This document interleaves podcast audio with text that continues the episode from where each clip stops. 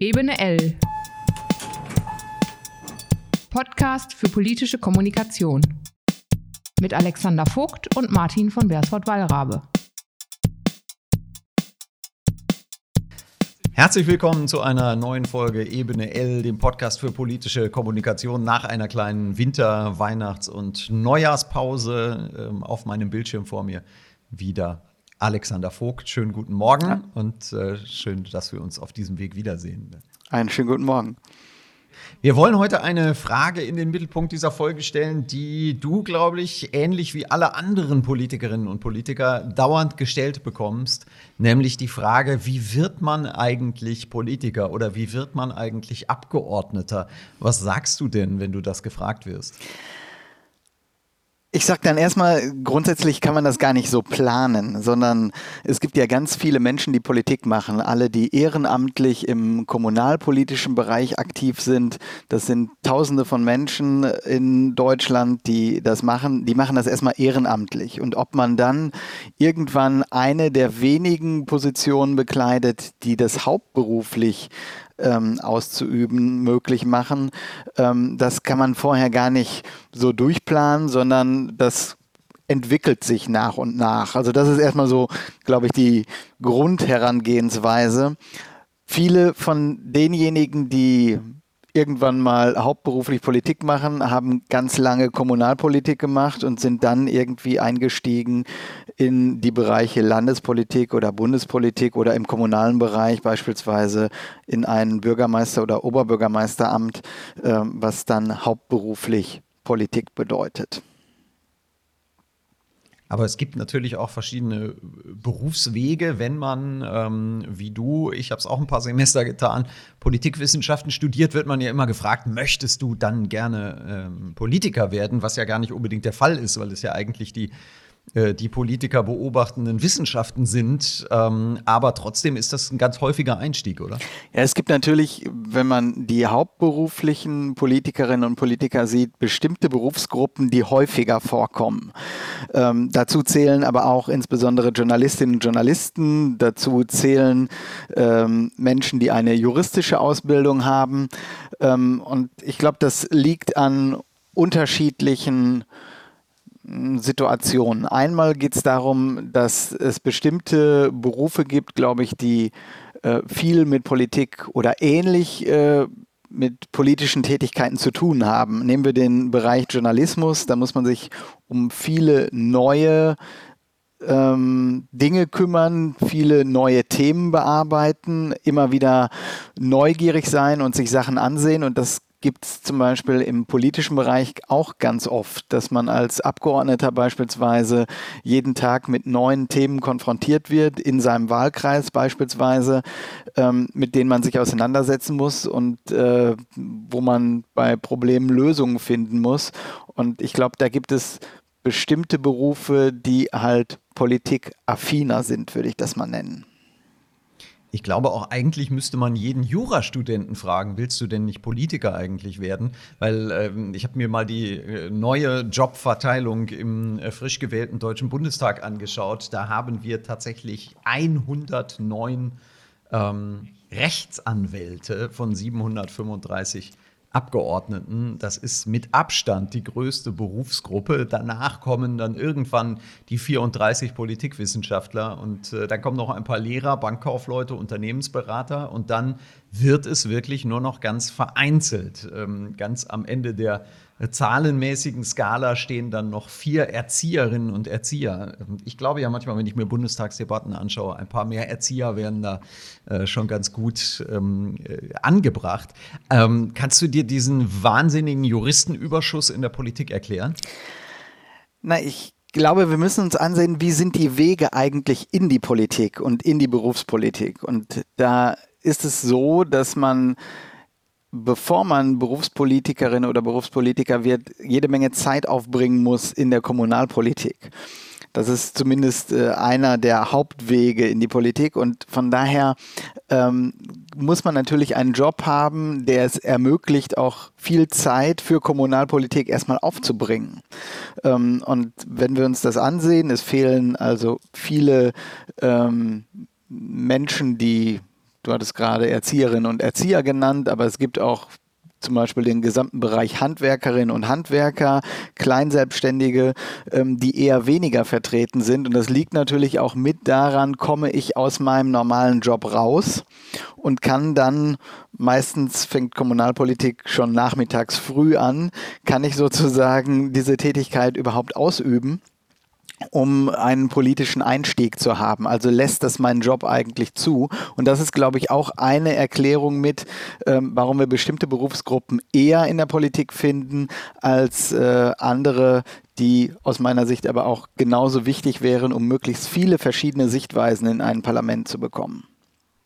Genau das ist ja der Punkt. Wäre es nicht sogar viel wichtiger ähm, zu überlegen, welche anderen Berufsgruppen bräuchte man noch im Parlament? Die ähm, BMW-Stiftung Herbert Quandt, erstaunlicherweise, hat mal eine Expertentagung veranstaltet und da waren sich dann die Teilnehmenden äh, sicher, es muss eine Seiteneinsteigerquote von erfolgreichen Menschen aus unterschiedlichen Geschäftsfeldern geben, um ähm, die Politik einfach äh, was die beruflichen Hintergründe angeht, diverser zu machen. Das ist natürlich nicht umzusetzen, aber würde das die Politik manchmal auch ein bisschen verändern? Also hat ich sag mal, ein Landmaschinenschlosser wie ähm, äh, Karl-Josef Laumann, der Gesundheitsminister in Nordrhein-Westfalen, einen anderen Blick vielleicht manchmal auf die Politik, als es der hundertste Jurist im Bundestag dann hat? Naja, äh, es kommt natürlich auch darauf an, wie lange bin ich schon in der Politik, ob ich immer noch diese Sichtweise habe. Also bin ich schon lange Berufspolitiker, wie das Beispiel, was du gerade genannt hast. Ähm, aber insgesamt äh, glaube ich, tut es der oder politischen Entscheidungen gut, wenn es möglichst viele verschiedene Sichtweisen gibt. Und ähm, da würde ich aber nicht nur sagen, bestimmte Berufsgruppen, ja, wie äh, es in dieser Studie hieß, sondern ich glaube auch, dass ganz unterschiedliche Lebensrealitäten ähm, wichtig sind. Ja, also wir haben auch den gesamten Bereich derjenigen, die mm, ja, die abgehängt sind oder die ähm, schwierigere Lebensverhältnisse haben, ähm, die haben wir auch in vielen ähm, Entscheidungen nicht zumindest an den Entscheidungspositionen mitsitzen. Und von daher ähm, gibt es äh, auch in diesem Bereich ähm, Nachholbedarf und nicht nur ähm, bei äh, bestimmten Berufsgruppen, sondern auch bei Sichtweisen derjenigen, die es schwerer haben in unserer Gesellschaft. Und es gibt ja durchaus auch eine Menge äh, Quereinsteiger, die auch ganz erfolgreich in der Politik äh, sind oder gewesen sind. Ich erinnere mal an ähm, Joachim Gauck, den ehemaligen Bundespräsidenten. Franziska Giffey ist sicherlich auch so ein Beispiel, die eher über die äh, Sacharbeit dann irgendwann in die Politik gerutscht ist.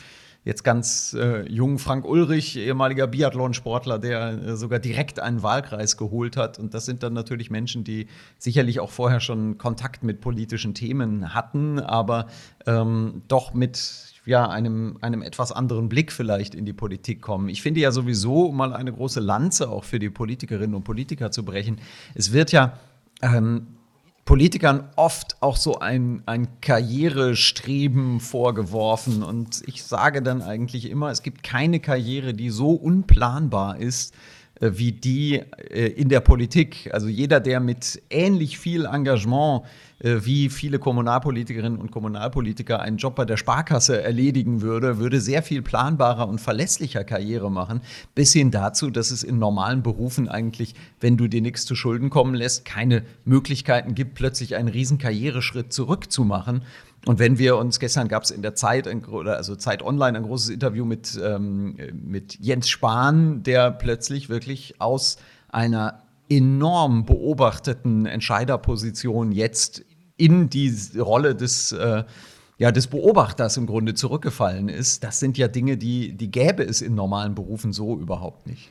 Ja, ich glaube, da muss man sich aber immer darüber bewusst sein, dass man immer nur für eine gewisse Zeit gewählt ist, dass man in dieser Zeit, wenn man an der Regierung ist, sei es im Parlament, in den Regierungsfraktionen oder als Ministerin oder Minister oder äh, am Kabinettstisch, dass man eine gewisse Zeit hat, um Entscheidungen zu treffen, dass man eine gewisse Zeit hat, um Punkte voranzubringen Mitentscheidungen, die man selber wichtig findet und dass diese Zeit aber auch wieder vorbei ist nach äh, einigen Jahren. Und äh, von daher ähm, glaube ich, da muss man sich immer darüber bewusst sein, dass äh, jede Tätigkeit im politischen Bereich halt äh, durch demokratische Wahlen auch jederzeit beendet werden kann. Und von daher, ähm, dass man sich auch in dieser Zeit, die man dann hat, darauf fokussiert, bestimmte Sachen umzusetzen, die einem wichtig sind.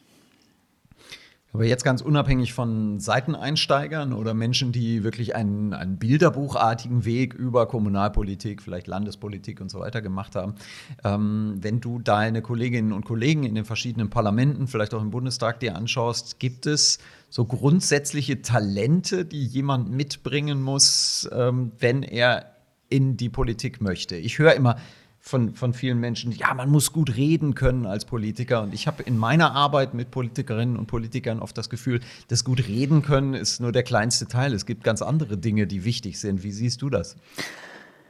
Ich glaube, man muss einige Eigenschaften äh, durchaus mitbringen oder man kann sich natürlich auch eine Reihe von Sachen aneignen, ähm, reden können oder zumindest äh, keine Scheu davor zu haben und Spaß daran zu haben, aufzutreten, vor Menschen zu reden, ähm, gehört sicherlich dazu. Also das ist eine Grundvoraussetzung, weil Politik natürlich damit zu tun hat, äh, Menschen zu überzeugen ähm, davon, dass man selber gewählt wird, dass seine eigene oder ihre Partei gewählt wird und ähm, dass man für bestimmte Themen eintritt und äh, sich für bestimmte Punkte auch einsetzt. Das ist der eine Bereich, aber es gibt natürlich noch eine Reihe von anderen ähm, Eigenschaften, die man haben muss oder die man ausfüllen muss. Also neben Reden ist zum Beispiel der Bereich Zuhören ähm, eine Sache, die man auch können muss. Man muss natürlich sich dafür interessieren, was die Menschen beispielsweise im eigenen Wahlkreis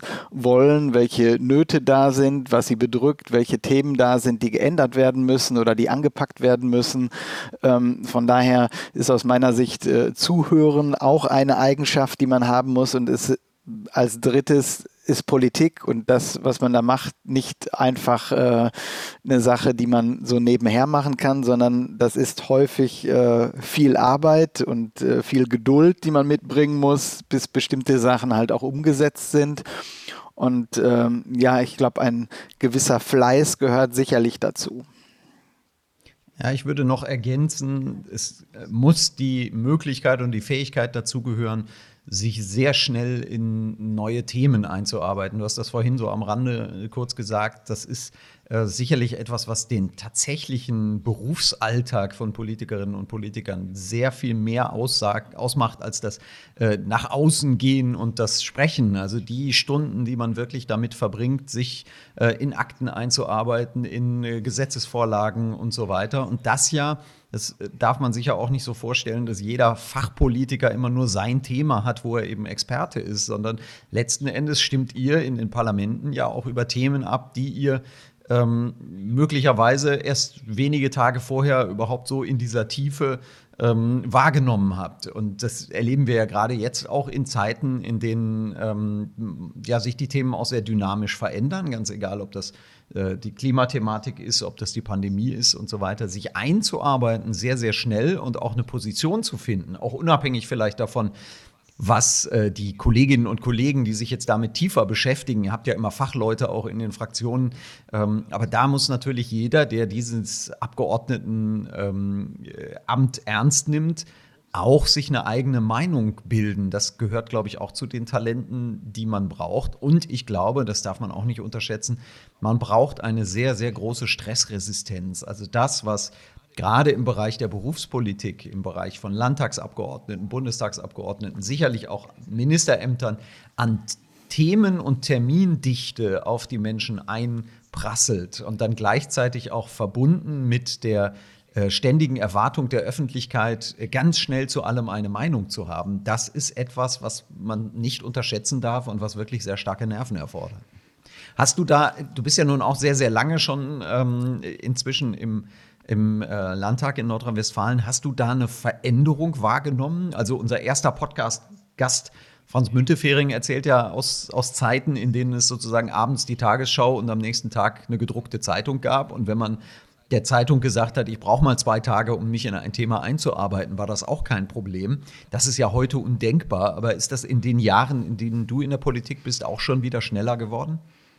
Ja, das, ich kann jetzt sozusagen als ähm, Berufspolitiker die letzten zehn Jahre ich sag mal, nur überblicken. Aber auch in der Zeit merkt man natürlich, dass die Anforderungen sich verändern. Also das betrifft insbesondere den Bereich Social Media, dass man äh, vor zehn Jahren weniger Plattformen hatte als jetzt. Aber wenn man jetzt beispielsweise Facebook, Instagram, auch TikTok mitbespielt, Twitter bespielt, dann sind das ja alles Plattformen, die auch Reaktionen hervorrufen und die wiederum Anforderungen stellen, dass man auf diese Reaktionen wiederum reagiert oder wo man angesprochen wird und wo man selbst halt ähm, eine Antwort jeweils äh, zeitnah geben muss. Und das sind Sachen, die es insgesamt immer schneller drehen.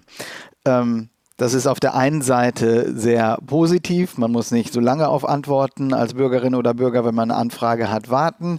Äh, man kriegt äh, schnell eine Reaktion.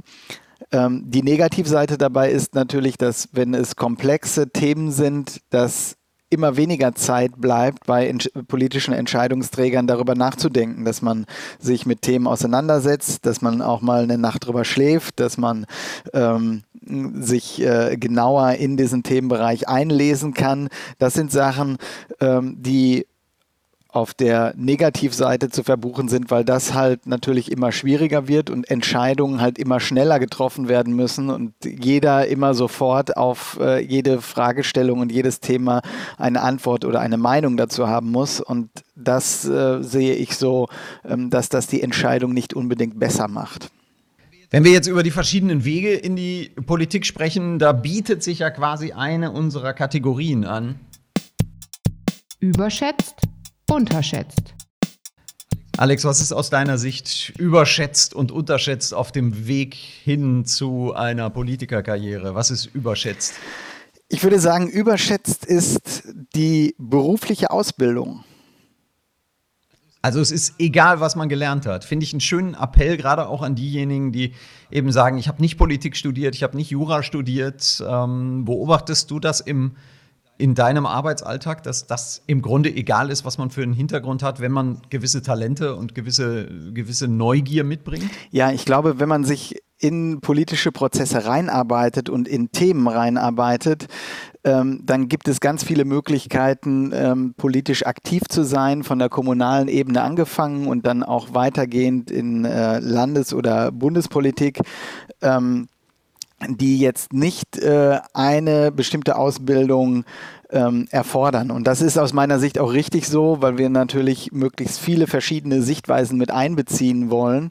Und äh, von daher glaube ich, äh, diese Vorstellung, dass man unbedingt Politikwissenschaften studiert haben muss, um ein guter Politiker zu sein, ähm, dass das nicht der Realität entspricht. Und was ist unterschätzt? Unterschätzt ist äh, aus meiner Sicht ähm, die politische Arbeit auf kommunaler Ebene, ähm, sowohl die Kommunalpolitik an sich, ähm, als auch sich einzubringen außerhalb der Politik. Also die Frage, wann ist man eigentlich Politiker? Ist man schon als Vorsitzender eines Sportvereins vielleicht Politiker, weil man in den entsprechenden Gremien mitarbeitet und so weiter? Meinst du das? Ja, oder dass man äh, viele politische Akteure hat, die sich erstmal vielleicht gar nicht als Politikerin oder Politiker sehen, ähm, weil sie keine klassischen Ratsmitglieder sind oder Kreistagsmitglieder oder in einer Bezirksvertretung aktiv sind, ähm, die in die aber dennoch äh, politisch äh, sich einbringen, aktiv sind. Das kann im Bereich Flüchtlingshilfe genauso sein wie in einer Bürgerinitiative, die sich in einem Stadtteil engagiert. Ähm, also da gibt es, glaube ich, ganz viele Bereiche, die politisch Einfluss nehmen und die auch wiederum äh, Politik und politische Entscheidungen beeinflussen, die sich aber erstmal gar nicht als Politikerin oder Politiker sehen, sondern die ähm, sich einfach um ihren Stadtteil oder um ihre Stadt kümmern oder sich in einem bestimmten Themenbereich engagieren. Und das ganz ohne Mitarbeiterstab, ohne ähm, manchmal auch die Rückendeckung einer großen Partei und so weiter und die, die sich da mit wahnsinnig viel persönlichem Einsatz einbringen. Das stimmt. Ein äh, ganz, ganz wichtiger Bereich für unsere Gesellschaft, glaube ich. Genau. Wie wichtig ist aus deiner Sicht, dass man ein Thema hat, das einen persönlich begleitet und persönlich beschäftigt? Also wir haben ja auf der einen Seite den Politikertyp, der im Grunde von Amt zu Amt springt, was ja auch manchmal notwendig ist, und andere, die im Grunde ihr gesamtes politisches Leben lang mit einem Thema verbunden werden. Wie wichtig ist das für dich, wenn jemand sagt, ich möchte gerne Politik vielleicht auch zum Beruf machen, äh, dann für sich klar zu kriegen, was sind eigentlich die Themen, die mich beschäftigen? Oder ist das, ist das etwas, was sich ergibt?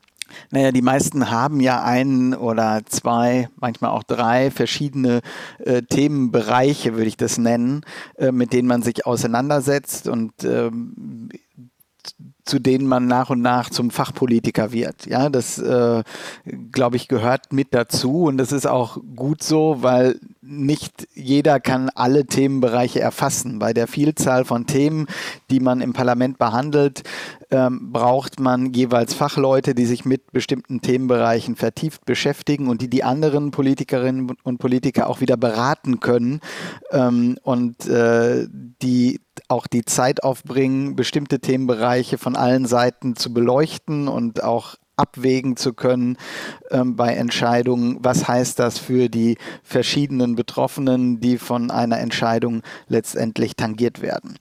Und ähm, von daher glaube ich schon, ähm, dass das einmal für den Parlamentsbetrieb mit dazugehört, dass ich Fachleute zu den einzelnen Themen unbedingt brauche und äh, dass das auch gut ist für den einzelnen äh, Politiker oder für die Politikerin, dass man ähm, einen Themenbereich hat, äh, mit dem man verbunden wird. Auf der anderen Seite ist Politiker Dasein ja auch sehr damit verbunden, plötzlich in einem anderen Amt zu sein. Sprechen wir mal über Ministerinnen und Minister. Wir haben, als vor ja, gut vier Wochen die neue Bundesregierung vereidigt wurde, erlebt, dass auf der einen Seite Menschen irgendwie genau da gelandet sind, wo man sie in der von der Öffentlichkeitswahrnehmung her auch gesehen hätte. Also äh, Professor Lauterbach, äh, dem hätte sicherlich niemand irgendein anderes Amt ähm, äh, vor die Nase gelegt als das des Gesundheitsministers, wo auch viele Menschen sagen, ja, das ist auch gut, dass das jetzt ein Fachmann ist. Und auf der anderen Seite erleben wir ähm, doch auch Politikerinnen und Politiker, die aus einem Ministerium ins andere wandern, die ähm, vielleicht ein Thema jetzt übernehmen, das nicht so wahnsinnig äh, mit ihnen vorher verbunden war. Wir haben ja ein System, dass die Ministerinnen und Minister keine Profis sind. Also natürlich muss der Gesundheitsminister kein Arzt sein. Ich glaube auch persönlich, wir werden erleben, dass wenn die Pandemie mal nicht mehr das gesamte Handeln der Politik ähm, überschattet, dass äh, dann auch andere Qualitäten als das Verstehen von komplizierten Studien an der Spitze des Bundesgesundheitsministeriums äh, verlangt werden.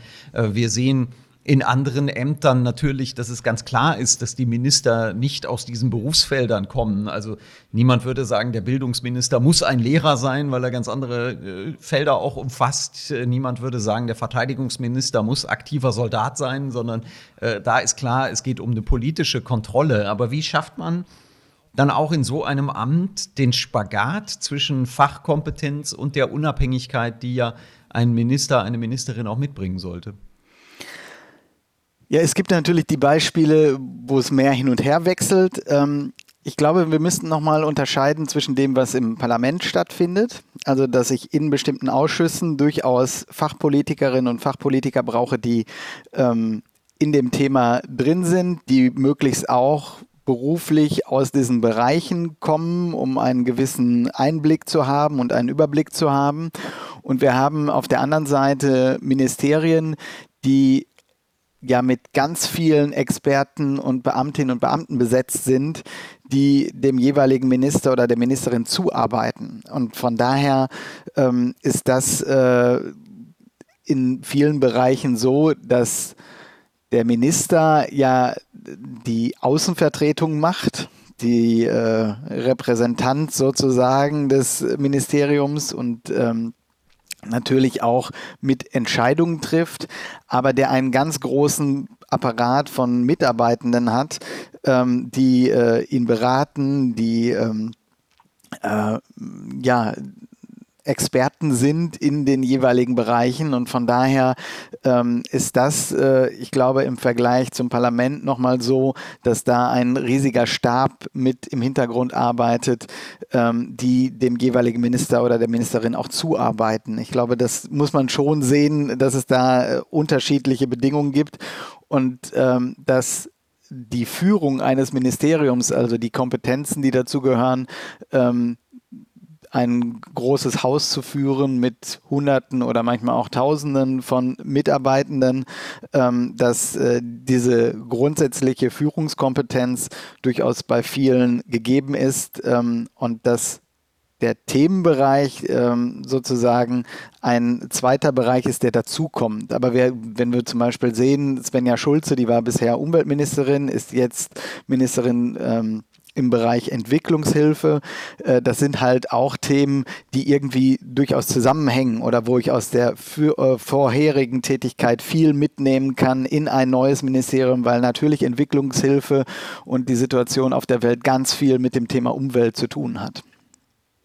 Ja, und wir dürfen halt auch nicht vergessen, die Hauptrolle der Ministerinnen und Minister ist die, dass sie Repräsentanten der Bürgerinnen und Bürger sind. Also, dass sie mit dem, was sie politisch uns vor den Wahlen versprochen haben, ein solches Ministerium führen und dass sie eben nicht auf der fachlichen Ebene mitarbeiten, sondern im Grunde als Vertreterinnen und Vertreter äh, der Bürgerinnen und Bürger da an der Spitze sitzen und sagen, in welche Richtung soll sich diese Politik denn entwickeln. Und da ist, glaube ich, manchmal auch eine ähm, eine Unabhängigkeit von einem Thema und von einer Berufsgruppe. Also ich nehme jetzt mal das Beispiel des Innenministeriums, äh, wo es ja, wir erleben das auf der Bundesebene gerade, wo es um eine Studie geht ähm, zu Rassismus in der Polizei. Das ist sicherlich etwas anderes, ob da ein Polizeibeamter an der Spitze sitzt oder jemand, der ähm, aus dem Kreis der Bürgerinnen und Bürger eben entsandt wurde, um als Minister dieses Haus zu führen und das dann auch mit einem anderen Blick äh, entscheiden und lenken kann. Ähm, trotzdem, ich würde gerne zum Schluss unserer kleinen Runde über die Frage, wie wird man eigentlich Politiker, nochmal ganz konkret werden, wenn jetzt jemand zuhört und sagt, ja, das habe ich schon immer vorgehabt und auch diese Gespräche äh, kennen wir beide, dass jemand äh, sagt, ich möchte das gerne machen, was raten Sie mir denn? Ähm, ich empfehle dann natürlich immer erst einmal zu schauen, in welcher Partei finde ich denn meine politische Heimat, denn wir haben in Deutschland ein System, in dem bis auf ganz, ganz wenige Ausnahmen eigentlich ohne eine Parteizugehörigkeit auch kein Weg in die Politik führt. Ähm, und da gibt es aus meiner Sicht eigentlich zwei Wege. Entweder sich ähm, in der Partei zu engagieren und ähm, das mehr auch als persönliches Engagement zu begreifen. Aber, und das ist, glaube ich, ich weiß nicht, wie du das siehst, aber in den letzten Jahren noch sehr viel wichtiger geworden, die Arbeitsgemeinschaften und die Facharbeitskreise in den jeweiligen Parteien weil viele Menschen doch zur Politik kommen, indem sie sagen, ich habe ein Thema, mich äh, begeistert das Thema alternative Mobilität, wie kann ich mich denn einbringen? Und da sind natürlich die Arbeitsgemeinschaften und die entsprechenden Facharbeitskreise in den Parteien ganz wichtige Wege, um solche Menschen auch an die Parteien zu binden. Sind das auch so die Empfehlungen, die du gibst? Ja, ich glaube, wenn man relativ jung ist, das ist äh, bei der SPD beispielsweise unter 35, dann geht man in der Regel erstmal zu den Users. Ähm, das ist eine der Arbeitsgemeinschaften. Das gibt es äh, natürlich auch in jeder anderen Partei, die Jugendorganisation. Ähm, das ist ähm, sozusagen der erste Anlaufpunkt. Äh, es gibt natürlich viele Facharbeitskreise, Arbeitsgemeinschaften, die sich themenspezifisch orientieren. Die hattest du gerade angesprochen. Das ist ein weiterer Bereich. Und das sind erstmal alles Ehrenämter, rein ehrenamtlich in einer Partei. Ähm, und dann, wenn man sich dort etabliert hat und äh, Kontakte geknüpft hat, sich eingebracht hat, dann ähm, ist es bei vielen so, dass es dann darum geht, äh, in einen jeweiligen Vorstand in einer Partei zu kommen und äh, anschließend auch kommunalpolitisch aktiv zu werden, in Bezirksvertretungen, in Stadträten, in Kreistagen. Ähm, und auch in diesem Bereich handelt es sich immer noch um ein Ehrenamt. Man kriegt zwar eine Aufwandsentschädigung, aber das ist alles äh, eine Sache, die man neben dem Beruf macht. Und dann ist es in der Regel so, wenn es jetzt nicht um irgendwelche Quereinsteiger geht, ähm, dass dann irgendwann die Entscheidung fällt innerhalb einer Partei, wer soll eigentlich kandidieren für den Landtag, für den Bundestag, als Bürgermeister, als äh, Landrätin. Also da gibt es ja eine ganze äh, Reihe an ähm, Wahlen, die dann stattfinden im kommunalen, Landes-, Bundes- oder europäischen Bereich. Und ähm, ja, wenn man sich dann durchsetzt äh, als der jeweilige Kandidat oder die Kandidatin innerhalb der Partei und dann anschließend bei den Wahlen von den Bürgerinnen und Bürgern gewählt wird mit dem entsprechenden Ergebnis, dann hat man es sozusagen geschafft äh, für eine gewisse Zeit, da haben wir ja gerade auch drüber gesprochen, ähm, hauptberuflich Politik zu machen. Ähm, ich würde jedem empfehlen, äh, mit dem Anspruch in die Politik zu gehen, ich will aber unbedingt Berufspolitikerin oder Politiker werden, ähm, das äh, ist äh, aus meiner Sicht von der Einstellung her schwierig, sondern man muss halt Schritt für Schritt schauen, äh, was sich ergibt. Und es gibt halt ganz viele Entscheidungen, die wichtig sind, die in einer Kommune gefällt werden, äh, die man im Stadtrat fällt, im Kreistag, in der Bezirksvertretung, wo man das Mensch, äh, wo man das Leben der Menschen direkt vor Ort ähm, verbessern kann und wo man sich einbringen kann. Da gibt es ganz viele Tätigkeiten. Man muss nicht Berufspolitiker sein, sondern die ehrenamtlichen Tätigkeiten bieten eine ganz große äh, Menge an ähm, Aufgaben, die man dort erfüllen kann und die man angehen kann. Und ganz egal auf welcher Ebene, das sind dann die Menschen, die tatsächlich unser gemeinschaftliches Leben gestalten, die uns nach vorne bringen. Nicht die Menschen, die laut krakelnd durch einen Stadtpark spazieren oder durch eine Innenstadt. Äh, deswegen äh, ist egal, welchen Weg man in die Politik nimmt, das auf jeden Fall der konstruktivere Weg, weil das wirklich die Möglichkeiten bietet, etwas mitzugestalten. Also gerade diejenigen, die sich vielleicht auch über Politik manchmal ärgern, sollten diesen Weg dann nehmen. Das ist nämlich der, mit dem man tatsächlich etwas verändern kann. Alexander Vogt, vielen Dank für äh, diese Folge Ebene L. Diesmal zur Frage, wie wird man eigentlich Politiker? Und ähm, ähnliche Fragen und Themen gibt es zuhauf. Dazu dann mehr in den nächsten Folgen. Wir haben bald ähm, auch wieder einen äh, sehr spannenden Gast. Dann werden wir, glaube ich, ein bisschen über den Arbeitsmarkt sprechen. Das alles hier bei Ebene L. Für heute danke ich dir fürs Gespräch und allen anderen fürs Zuhören. Gleichfalls. Ebene L, Podcast für politische Kommunikation. Zweimal im Monat auf ebene-l.de, bei Spotify, Apple Podcasts und fast überall da, wo es Podcasts gibt.